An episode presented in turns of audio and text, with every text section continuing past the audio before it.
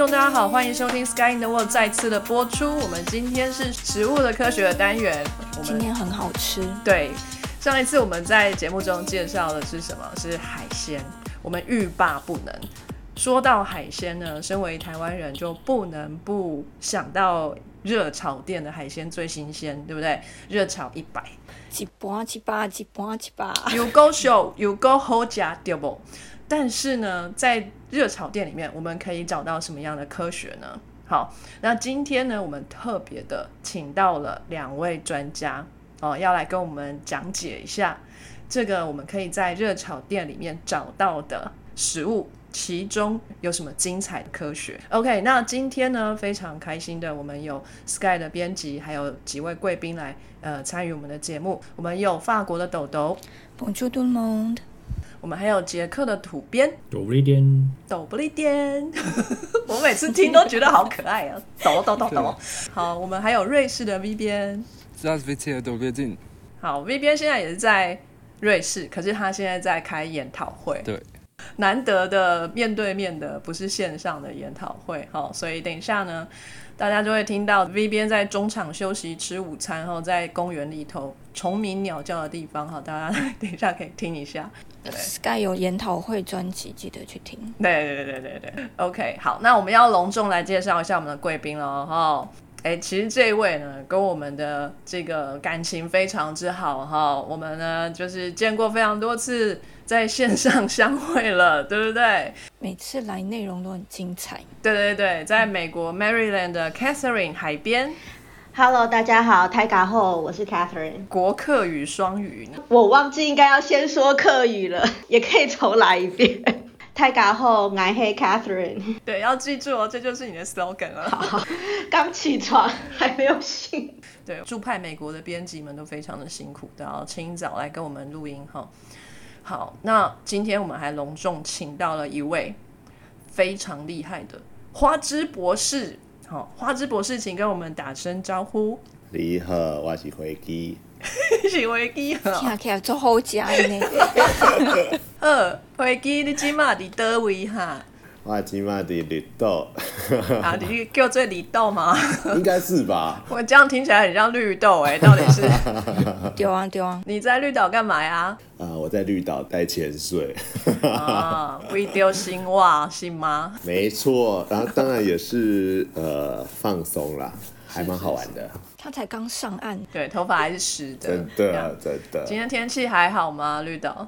还不错，可以看得到台东在下雨，哎呦，然后我们绿岛就顶多多云而已，所以还不错。嗯，耶不错的地方哦，我也好想去哦。真的真的欢迎欢迎，好，明明就不是绿岛的，还 欢迎。硬要。OK，还有我墙边喊着我是宝猫。那今天呢，我们亲爱的小鸡去旅行了，没有办法赶回旅馆来跟我们一起玩，所以呢，今天就由在下墙边我哈。来担纲小鸡的历史的部分。那大家都知道，墙边我现在住在基隆八斗子，八斗子是个渔港，停满了船，都是上面挂满了灯泡的船。后来我才听说，哦，原来这些船呢，就是要去抓小卷的，晚上才会出去，然后开着灯吸引小卷过来，然后一网把它们打尽。所以呢，这种船就叫小卷船。然后可是非常的夸张，我看到了这些小卷船数量之多，就几乎每一艘渔船都是挂满灯泡，很少没有的。所以我就觉得，咦，到底真的都是去抓小卷吗？还是偶尔开开灯，呃，就是当做是多一个设备？我不是很懂哎、它算是日本呃殖民时代的时候他们发明的，叫做棒寿网。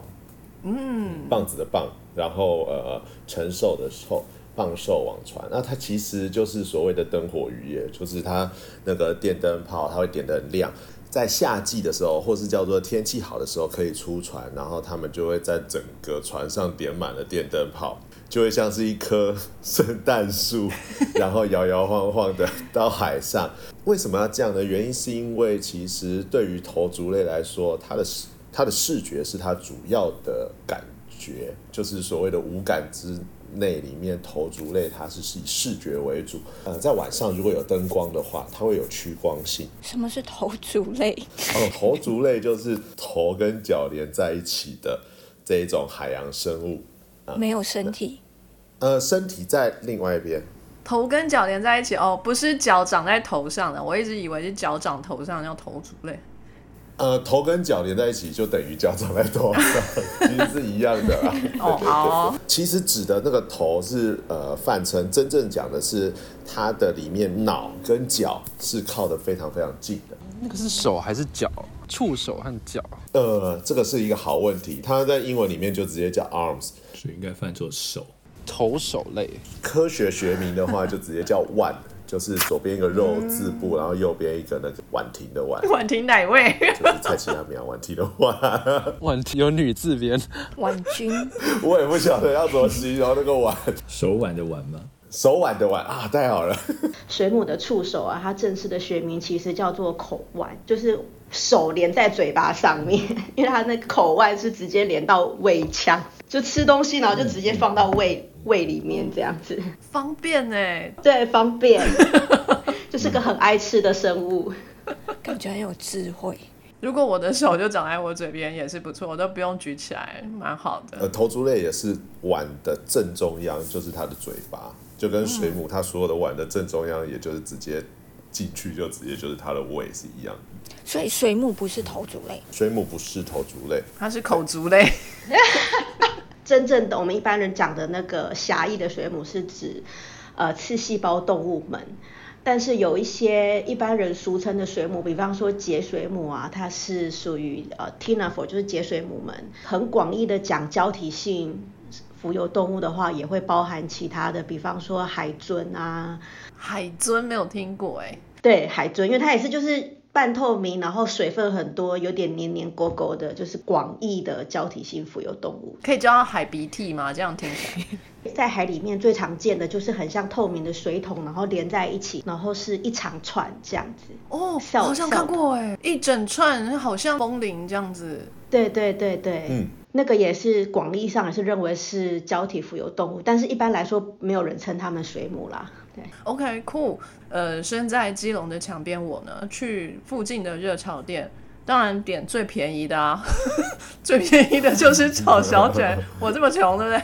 所以 我们就从小卷开始。当然，Catherine 呢研究水母的，她可能进去之后呢，在热炒店她会哎点一盘这个凉拌海蜇皮啊，对不对？夏天这么热，来一个凉拌海蜇皮下酒也不错。OK，那我们今天就是哎来讲一下这两个东西。小卷刚刚说到它是头足类嘛，所以呢，我大概去看了一下这个我们食用头足类的这个历史，这样子哈。那我找到了一篇文章啊，还蛮酷的，它这个名字叫做 Cephalopod Gastronomy。哦，就是他说这是一个 a promise for the future，就是说呢，我们现在是面临了很多的这个气候变迁啊，那这个哎，其实头足类还是可以适合我们去吃的。哎，我所以我还蛮好奇的啊，这篇文章它发表在 Frontier 是二零一八年的文章，所以是还蛮新的哦。它是一篇简单的 review 啦，那它基本上它的意思就是说头足类很适合。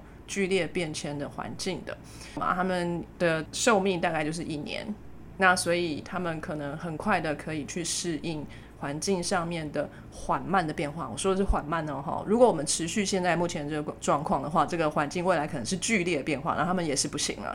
可是如果这个环境是缓慢变化的话，他们或许有可能可以去适应这样子。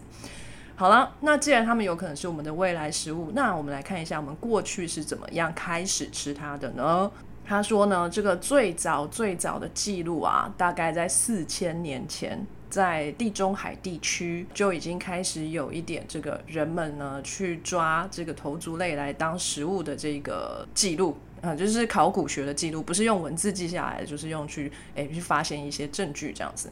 还有看到的是从埃及啊、希腊啊、罗马啊，他们都会用那个陶罐，然后绑一个绳子丢到水里面去，那这个章鱼啊，它们就是有一个习性，会喜欢躲在洞里面，就跟猫猫一样，看到箱子就是要走进去这样子。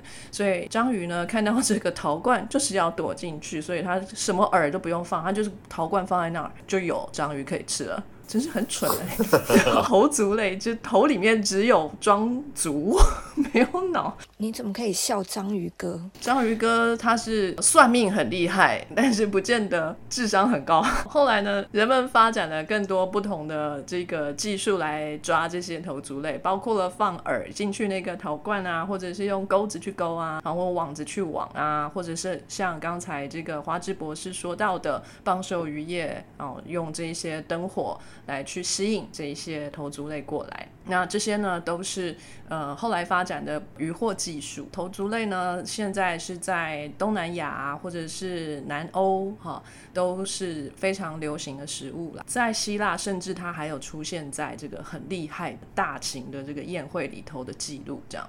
其实他有提到一本世界上最早的食谱，是一个罗马人写的，然后这个罗马人的名字叫做 Marcus。最早的一本食谱哦，就已经记载了这个章鱼是怎么做的。他说呢，章鱼呢就是要用胡椒，还有姜，哦，还有一种罗马的鱼酱 （fish sauce） 来去一起炖煮，这样子。哎，听起来不。后来呢，就还有一个记录是在这个中世纪的时候，在 Catalan，就是在巴塞隆纳那边有一个这个食谱呢，他是说把这个章鱼的腿全部砍断，然后塞进他自己的身体里面，啊，然后加很多香料，parsley、大蒜、呃葡萄干，还有洋葱一起去煮，放在炉子上或者烤都可以。你觉得好吃吗，豆豆？我觉得不错哎，就是我已经开始在想象那个突尼西同事在做的海鲜料理了。对啊，哎、我想他把那个腿砍断，然后塞进肚子里的原因是，这个腿可能比较细，容易烤焦，他就把它塞进去，比较不会焦掉，还是蛮聪明的。嗯，再来就是在意大利也有是把章鱼晒干了来吃的这一种料理，我觉得也蛮酷的。这边呢，我查了一下，头足类目前啊是占人类的呃蛋白质的消费市场里面的百分之二，好像没有很多哈。就是二零一六年，就比较早以前啊，五六年前的一个世界农粮组织的一个数据，头足类现在是占所有的鱼货的百分之五。我们平常的每日三餐里面，可能偶尔也会出现小卷这种东西。那为什么世界上会有这么多的头足类呢？突然想要学阿当哥唱歌，为什么？为什么？为什么？哦耶！我今天听到豆豆唱歌，他们都要从事一种行为之后才会有这么多嘛，对不对？是什么行为呢？没错，呃，墙边意有所指。花枝爸爸跟花枝妈妈当然要害羞才会有花枝小孩啊。可是你们知道花枝要怎么来吗？我们请花枝博士来跟我们讲解一下。其实我当时读博士，跟我们老师谈，最重要的一个就是他一定要让我做头足类的性行为，要不然我就不读了。就是看到你，就是一定要研究性行为，你这张脸是怎么了？那是我个人的兴趣，对啊，就是呃研究人的有点害羞，所以我后来就直接把所有的精力转而 对付头足类这样子嗯，，感觉有。点变态。好，没关系啊，哈。对头足类其实它在它的生殖行为上有很多很复杂的事情，尤其是我几年前的发表文发现它有非常复杂的行为。他们的腿这么多只，听起来也是要蛮复杂的。他们到底要用什么姿势？你是说纠缠的部分吗？我今天会把他们十八招通通都讲完。哦，十八招，太好了，洗耳恭听。没有啦，没有没有那么多。好，你们觉得头足类是体内受精还是体外受精的？外面吧，我好像有看过他们蛋蛋。他们是生蛋的，没有错，所有的头足类都是生蛋，但是其实他们是所谓的体内受精。哦，那但是呃，我们对于体内受精的定义，来国中的健康教育课在讲体内受精的话，讲的是什么？哎，我讲健康教育这样就是人了，好好没关系。就是精子跟卵子要在身体里面相会啊，是这样吗？海迪海迪，对对对对对。我之前在演讲的时候，其实我如果去男生的学校，我就会说那个体内受精就是大家可以。解释一下嘛，那男校生就会非常的疯狂，就是有些人还会爬到桌子上表演一下什么叫体内受精。哦，怎么表演啊？我想知道。男生怎么表演？就是所谓的空气吉他，有没有？他们只是空气的姿势这样子，我就给他很大的奖品，这样子 真的是很勇敢。那呃，体内受精就像刚刚墙边讲的，就是当那个雄性跟雌性看对眼了，然后雄性会把它的雄性，我们讲学术一点，就是雄性生殖器放到雌性的生殖器。呃，里面或是很接近的位置，也就是在雌性的体内，然后雄性会排出它的配子，也就是精子，雌性排出它的配子，也就是卵，然后精卵碰在一起，就会有小天使突然跑出来，然后有圣歌的声音，然后就受精了，这样子，这就是所谓的体内受精。哦啊，如果他们家信佛教是要唱什么？南无观世跟你说这六根不净啊，那个应该是去了的时候才会唱的吧。但是头足类又更有趣的是，大部分我们常吃的头足类的雄性生殖器，完全没有办法长过于自己的 mental，也就是完全没办法伸出自己的身体外面，就是跟一般的所谓的体内受精的雄性个体完全不一样。也就是说，它的那个雄性生殖器太短了。短到他今天好不容易碰到一只他心仪的雌性，但是他雄性生殖器碰到那只雌性，好哀伤哦，总觉得好神秘的感觉。但是天无绝，就是头足类嘛，就现在也说头足类越来越多。呃，大部分的头足类的雄性，在它性成熟的时候，它有很多只脚。那其不管是章鱼的八只，或是其他的枪游类或鱿鱼的十只脚，呃，它们的其中一只脚会特化。也就是可能会特别的一段膨大，或是前面的吸盘掉光，变成碎状的肉突起，各式各样的呃形状的脚，就是不同种类，就是它有特定的呃形质的脚。那那个脚会取代它的雄性生殖器，所以呢，那只脚就是它的雄性生殖器的意思。就是用手伸进去，然后把精子挖出来放到对。哦，这样子吗？一个挖冰淇淋的一个概念。呃，对你讲的很文雅。通常我都是说，就是一个自己 DIY，然后再再抹在别人身上那样。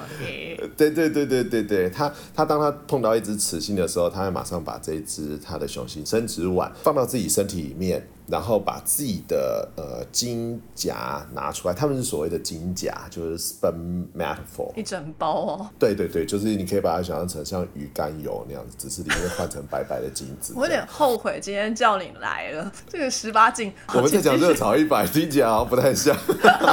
这听起来就很像动物在做这件事，主要就是为了传宗接代，而不是为了要享受这个过程。我我个人觉得他当下还蛮享受的。有看到。表情吗？呃，算是。所以这样一定要雌性才来才会做吗？这样他可以自己就是平常想做的做，不是吗？哦，你讲到一个非常对他来讲是隐私的问题。呃，至少我个人没有看过这样子，但是我养过一只花枝，然后它养到很老很老的时候，因为那时候才刚开始在做研究，所以对于他们的饲养没有那么熟悉。然后我养过一只花枝，那只我就。养了很久，它养到七个月，然后最后死掉了，就是都还没有我我都还没有找到其他母的跟它配对，但是它死掉的时候的那一天，它死了，我发现它的那个呃我们养的缸子里面满地都是它的金甲，就是我们就说它是憋死的，就是 完全没有办法，所以它就是被自己的精子噎死的吗？对对对，就是就是它完全没有任何交配的机会，到最后就是爆出来。哦，好惨哦，奇怪哦，可能是憋死的吧，我在猜。所以他真的没有办法自己来，就是只要旁边没有就是母花枝，他就没有办法自己来，好特别哦。呃，你讲到一个很重重要的重点，我们现在呃有一些 paper，大概在二零一零年之后，呃，深海的调查越来越多，呃，有一些 paper 就在说，他们发现很多。深海雄性的头足类的身体上有非常多被其他雄性交配过的精子团。他们有很多种说法，有一种是例如像是雄性的同性恋，就是所谓的 homosexual 的习性。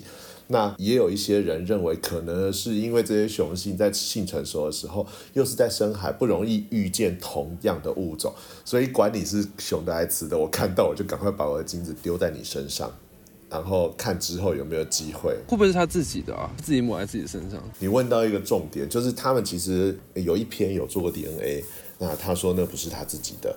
对，那确定是别人的啊。然后还有另外一个有说的是，他不是做 DNA，但是他说那个熊的脚再怎么伸怎么长都没有办法粘到他自己的尾端，那就是他就一定是别人种在他身上的。所以他们到底有没有类似像同性恋的行为啊，或是看到是不是就直接上了？这个是一个蛮有趣的问题，这样子。好酷！蛮好奇他们的性欲是怎么被挑起的，要不然自己真的可以自己来，太神太神奇了。看到一个很像章鱼的石头，可不可以做？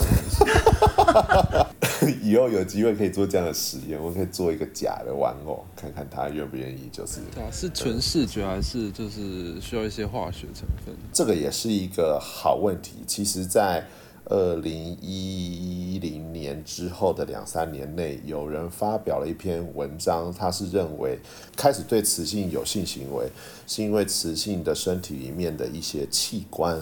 它开始会散发一些味道，然后他们有找到那个味觉的 molecular，就是所谓的分子，他有找到那个特定的味觉分子，然后会激起某一种章鱼它的性欲，就是它会开始就是拼命的找其他雌章鱼交配这样子，嗯，但是对它的了解其实还是很少，现在都只有追到就是粗浅的阶段，所以当他碰到这只雌性，他就会。自己用自己的生殖卵伸到自己身体里面，然后拿出金甲塞到雌性的身体里面。今天来讲海产一百嘛，所以我想到的是之后如果你们吃那个小卷啊，不管是烫小卷、炒小卷，或是那种干烙的小卷，你可以仔细看看它的脚，其中有一只脚。的最尖端如果不太一样的话，你就知道啊，这是雄的。然后我正在吃它的雄性生殖器的代替品，这样子，对对，请细细品尝，味道是一样的。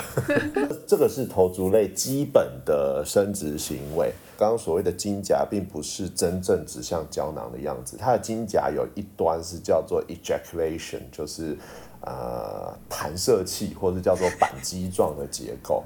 对啊，那个是会像枪一样，就是呃，它它的金甲并不是活物，它只有里面的精子是活的，就是是生命。那它那个金甲其实是一个高压的胶囊，所以当它的那个呃 ejaculatory 的那个构造，要是雄性抓了一把，然后放到雌性身上的时候，那个会激发。那它激发的时候，里面会有非常。多的 semen body，它其实是物理的机制，它上面有非常多用纳米等级来算的，有点像是锚定的那种东西，非常的黏，然后会粘到雌性的嗯表皮上面。好，那粘到雌性的表皮上面的话，接下来它有第二段，它那个金甲会弹射，然后会整个金甲会像活的一样。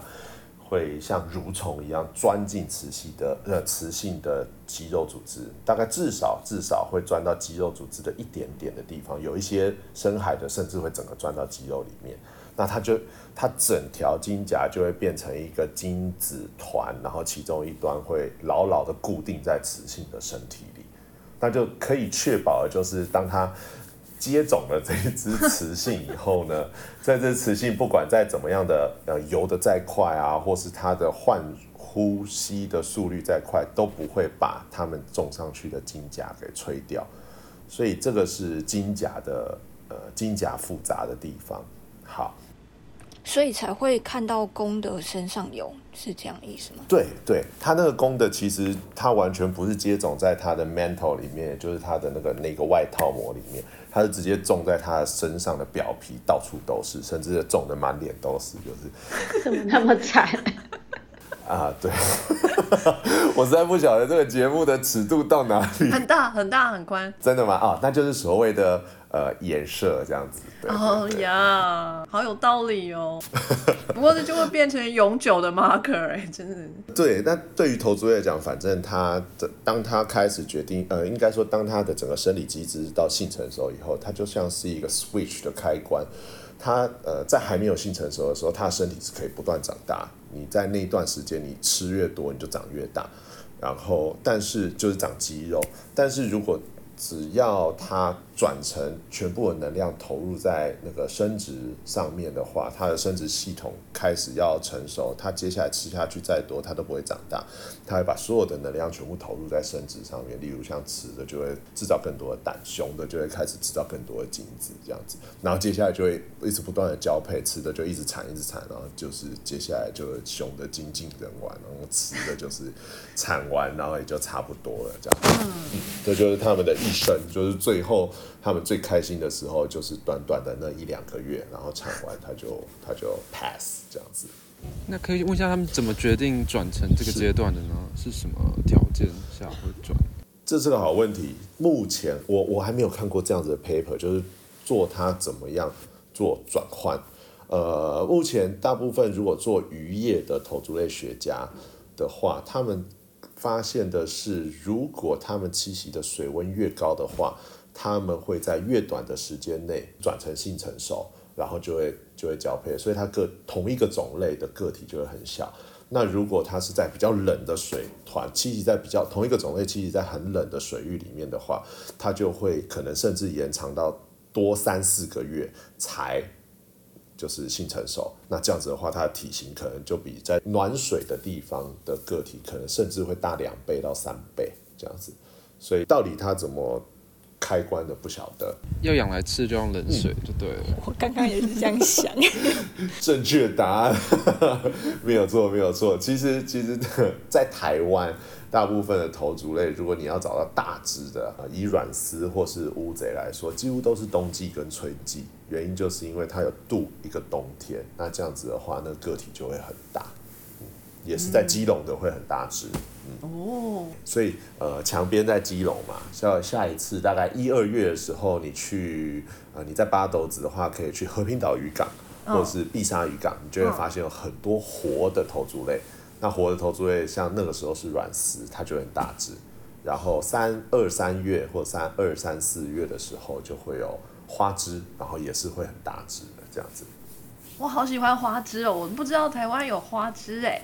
有啊，现在有一个在绿岛啊。哎哦，好是，Yeah，Yeah，土生土长，土生土长。没有，台湾其实花枝很多，而且种类还蛮多的。然后只是我们大部分吃的花枝丸啊，那些都是呃特定的一种虎叫虎斑乌贼的种类，因为那是台湾西南沿海最多的，那抓的是最多这样子。所以花枝不是在水里头的时候就是白白的，它有虎斑哦。嗯。呃，它的特色就是它身上是有在性成熟的时候，尤其是雄性，它会有黑白相间的横纹，然后是很明显的，所以才叫它叫做虎斑乌贼这样子。假装自己很猛，然后披上虎皮，自以为对。然后就互相竞争，为了抢女朋友这样子。那听起来就是女生都没有很享受啊，就被打了，而且还要钻到肉里面呢，很痛哎。对我们并不认为雌性它是很愉快的，所以其实在我自己的呃博士班毕业的时候，有一篇文章，其实运气非常好，我在礁溪林海研究站。我们租借了一个大的池子，我养了大概几十几对的软丝，然后我们在里面就是架了很多的监视录影器，就是我的拍 A 片现场这样子。A 片导演在这里，是投出界 A 片专家。对对对对，各位好。然后就是，然后就会有不同角度，我们就希望捕捉它的交配行为。然后真的被我拍摄到的是一只很大只的雌性，然后。呃，那只雌性才刚搬家，搬到我要做实验的这个池子里。那这个池子里原本有什么呢？原本有三只其他的雄性，这三只雄性都没有比这只放下新放下去的雌性还要大。但是这三只雄性里面有一只，它是在整个池子里面是最优势的，也就是这只熊的最大只、最凶悍，然后会就是会把其他几只赶跑这样子。好。所以，当这一只大只的雌性移到水里来的时候，当然，三只熊的，就是非常的的哥啊，就会你看它，呃，它们是靠身体颜色变化来互相沟通。那你就会看它身体颜色，就是处于一种很很很亢奋，或是很 很想要接近这只雌性的颜色。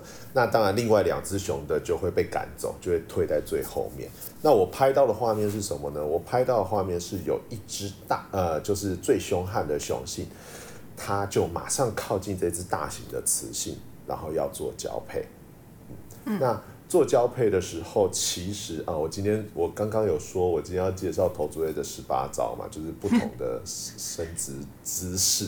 在头足类里面，其实呃，我们我不晓得其他的生物物种，我查过很多很多，我发现好像只有灵长类会为了要用同样的就是结果，就是生小孩。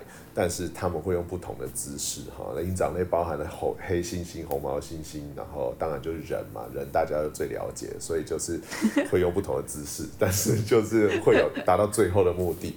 然后我们发现头足类也会用不同的姿势来交配，好，在野生的环境下。大只的雄性，它习惯喜欢的交配方式是雄下雌上的交配方式，也就是雄性会游到雌性的身体下方，然后抓住这只雌性，然后把自己的金甲抽出来塞到雌的身体里面。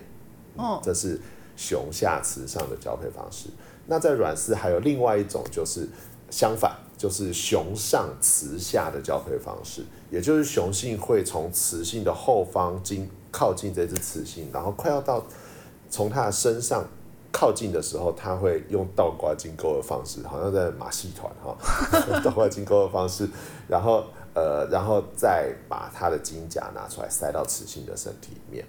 哇，这个是另外一种。不过这个我刚我后来讲的这个第二种，另外一种，它是属于比较小型的雄性，他们会所谓的小王，就是偷偷来的雄性，他们会用这样子的交配方式啊。所以雄性在下是所谓的那个优势种的雄性，那雄性在上是所谓的比较弱势的雄性。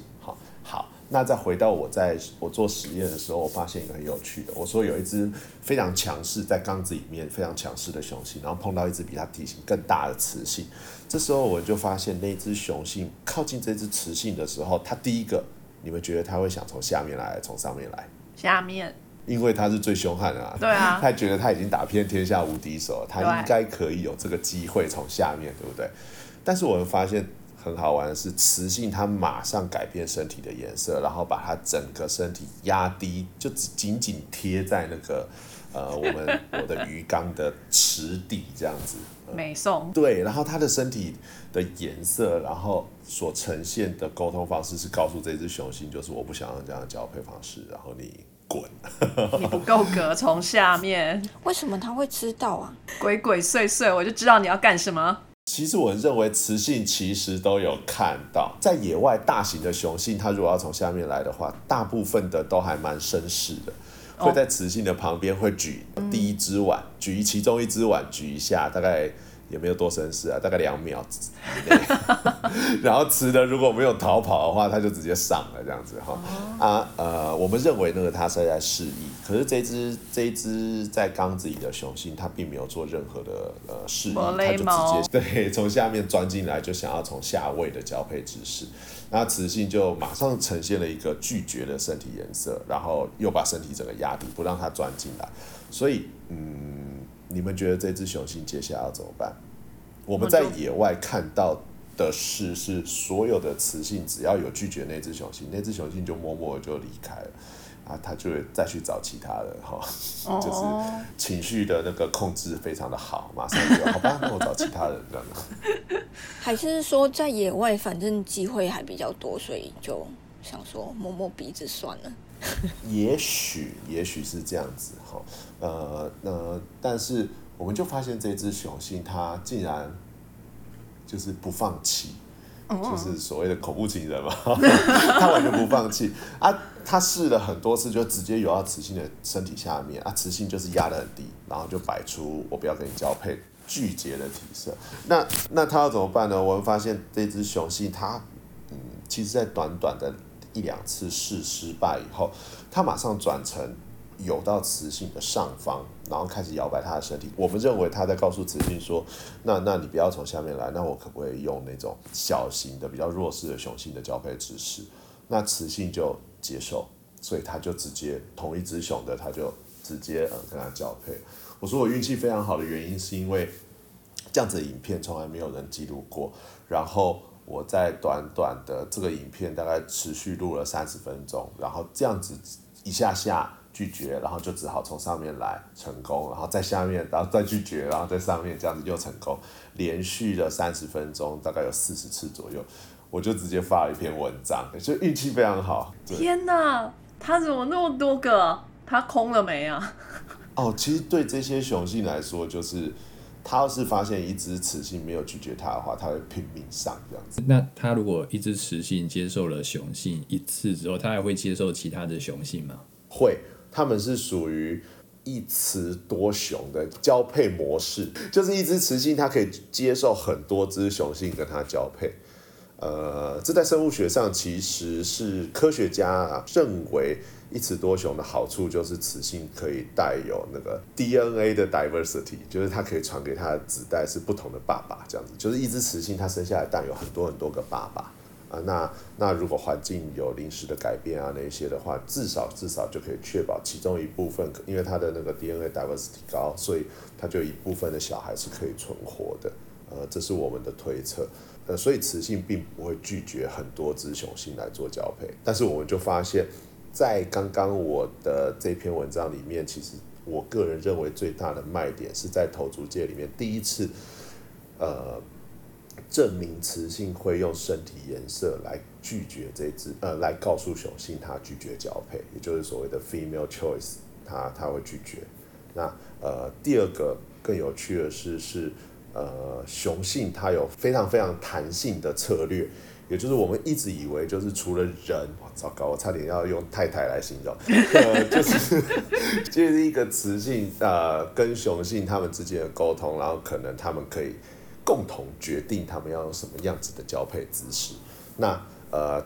我们不晓得，原来像是在呃无脊椎动物门里面的头足类，雄性可以依照雌性的喜好，然后快速的改变自己的生殖策略，快速改变自己的生殖位阶。所以啊，下面不行，那我就从上面来，那雌性就不会拒绝这样子，以此来证明，我们觉得头足类，尤其在呃有用它的生殖行为上来说，其实它其实是非常非常复杂的。我们后来在进一步的研究当中，在日本的研究，他就发现，雄性如果从下面来的话，它把它的金夹放置的位置跟雄性如果从上面来放置的位置不一样。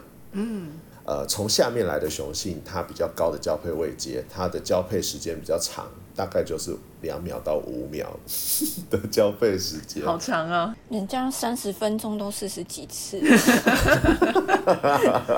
这样这样讲出来还蛮害羞，我害羞到我忘记要讲什么了啊！好，我紧张起来了。所以大型的雄性，它从下面交配的话，它有比较长的时间，它把它的金甲放在雌性的输卵管开口处。也就代表雌性一生蛋，它碰到的就是这种大型雄性的优势雄性的精子，它就有最高机会的受精率，对不对？嗯。但是，呃，小型的比较低位阶的雄性，只能从上面来交配的雄性，它的交配时间绝对不超过两秒。通常大概不到一秒就结束了，它没有太多的时间把它的金甲塞到雌性的输卵管开口，它只能把它的金甲塞到雌性的嘴巴。呃，我不晓得各位有没有吃过海鲜热炒店里面会有那种炸龙珠？哦，有啊。炸龙珠其实就是头足类的嘴巴。所以以后大家在吃的时候，可以稍微把那个炸的那个粉稍微剥开。你要是发现，哎，我今天吃的这球龙珠怎么特别大颗？然后你把那个它外面的果粉剥开，然后发现那个龙珠外面全部都白白的话，那就表示这个是就是被很多很多雄性尚未交配的那个精。子团全部都粘在上面，那你请你眼睛闭着给它吃下去。要感谢老板，就是多的蛋白质 全部进到嘴巴里，这样子。我刚刚说那种深海的那个公的被种植那种，那他们都是上位还是下位？其实因为深海的研究太少，所以我们根本就不了解它的交配姿势是怎样。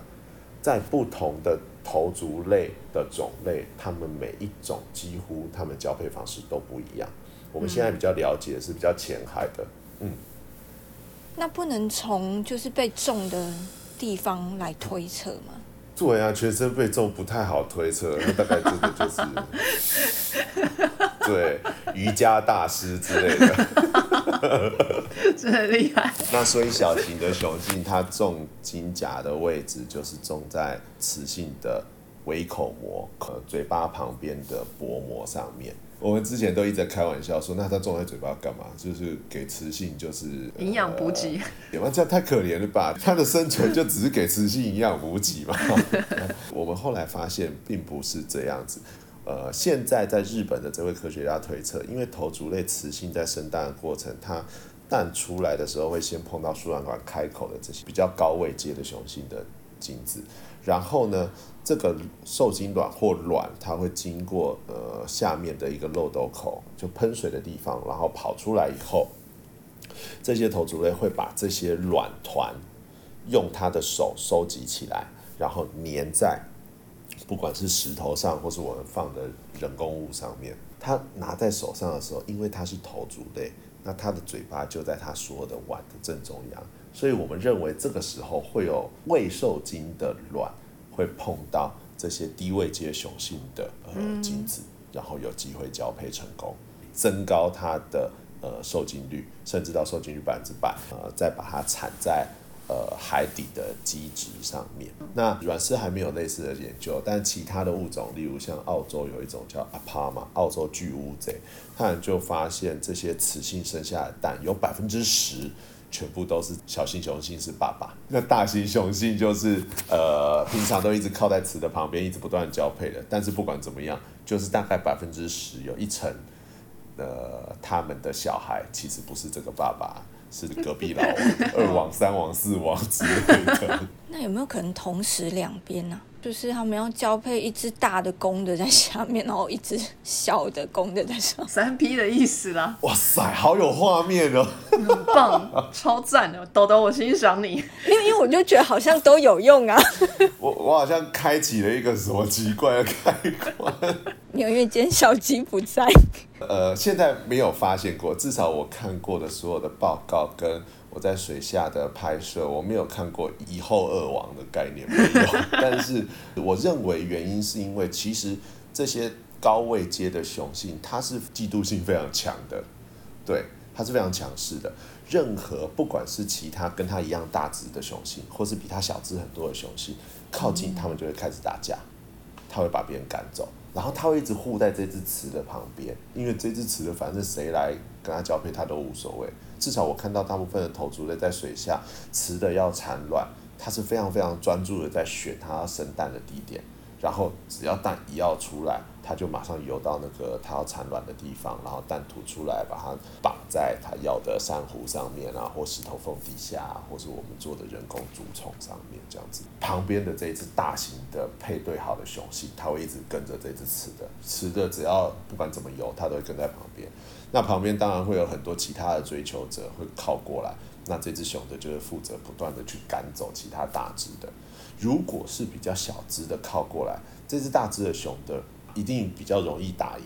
那它把这只小只的抓住的话，它甚至会把小只的给吃掉，就是他们会有同类自残的的的行为。嗯，所以那些比较小的，我就直接讲小王好了。比较小的雄性，小王呢，他要从上位交配的原因，就是因为他冲进来的时候，他速度非常快，他要赶快的交配。而且一个更特别的是，他冲进来的时候，他会改变他自己身体的颜色，让其他雄性不会发现。你觉得他要变什么颜色，其他雄性才不会发现？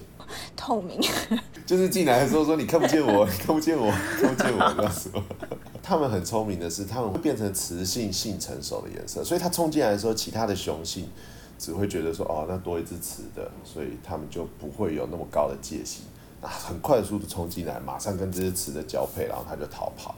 我必须要说，他们真的很蛮聪明的，就是为了交配，就是整个都聪明了起来，这样子。所以雄性跟雌性颜色是不一样。它们在性成熟的时候，其实它的颜色是不一样的，它们会展现的颜色不一样。但是其实，呃，现在研究越来越多，雌性所谓的 female choice 会有呃他喜欢的雄性跟不喜欢的雄性。南美洲有一个研究，他们就发现，因为头椎很透明嘛，所以当他们性成熟的时候，你甚至可以看得到雌性身体里面有蛋，在它活着的时候，雄性的身体里面是有精巢，好、那是整个白色的。特别的形状延伸在整个身体里面。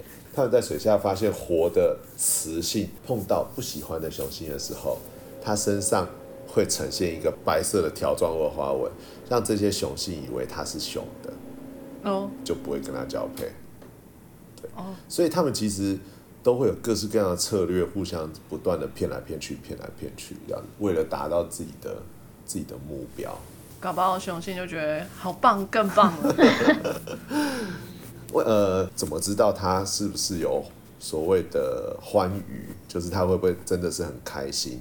嗯，呃，我的我的博士班除了在研究他们性行为以外，我们我还研究的是他性行为身的时候身体颜色的变化。所以我我记录了非常非常长的时间，我把他所有的身体颜色全部用统计的方式全部算出来，就是看他身体怎么变色，大概就知道他是在呈现什么样的行为，这样子就只有软丝啦，我其他的我没有办法，那个真的花太多时间了。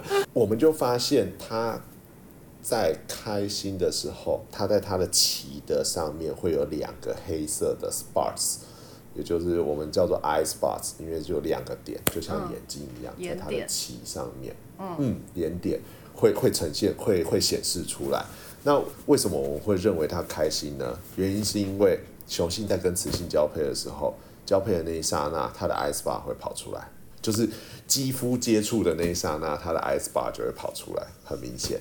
好，我们认为它开心的另外一个理由是，他们在吃东西的时候，不管是雄性还是雌性，抓到食物的时候，它都会有那个 eye spot，所以我们认为那个应该就是开心的展现，这样子，满足开心。那个叫满足。对对，所以是母的就没有，母的在吃东西的时候会有那个眼点，但是它在交配的时候好像没有看到，就美送。可能就是那个那个那个那个弹射的机制让它不是那么的舒适吧。嗯，呃，是没有的。对，可是他还是可以半小时四十次，他还愿意接受啊。对他其实是愿意接受的，就是他没有他没有太大拒绝的时候，其实公的就直接就上了这样子，那他也不会特别的逃跑或什么的。所以母的就是只有吃东西的时候才开心，然后公的话是吃东西跟交配的时候都很开心。没有，那母的就是觉得说你在那边忙什么，就让你去忙吧。唉，烦死了，就是这种感觉。有有点类似吧。非常感谢各位听众的收听和支持，特别要感谢各位赏杯咖啡的朋友，在 First Story 上的 Costy Lover、Jean 以及匿名赞助者 Patreon 上的一圈 Wu Newton、Catherine、Evan Wang、Eddie Hu、一圈 Wu、Elliot Barrett、Adam Joe、Ernest、Nikki Hu 以及 Howard Su。Sky in the World 在各大 Podcast 平台都能收听得到，Anchor、SoundOn、Spotify、Apple Podcasts、KKBox 都能搜寻得到 Sky in the World 的节目。另外，Sky in the World 也会在脸书页面以及 Instagram 上分享科学家的八卦、科学新知，还有编辑们的日常给大家。有任何问题以及意见，都可以在各大平台上留言，让我们知道，我们将竭尽全力为您寻找答案。欢迎追踪分享 Sky in the World，让更多人知道有趣的科学哦。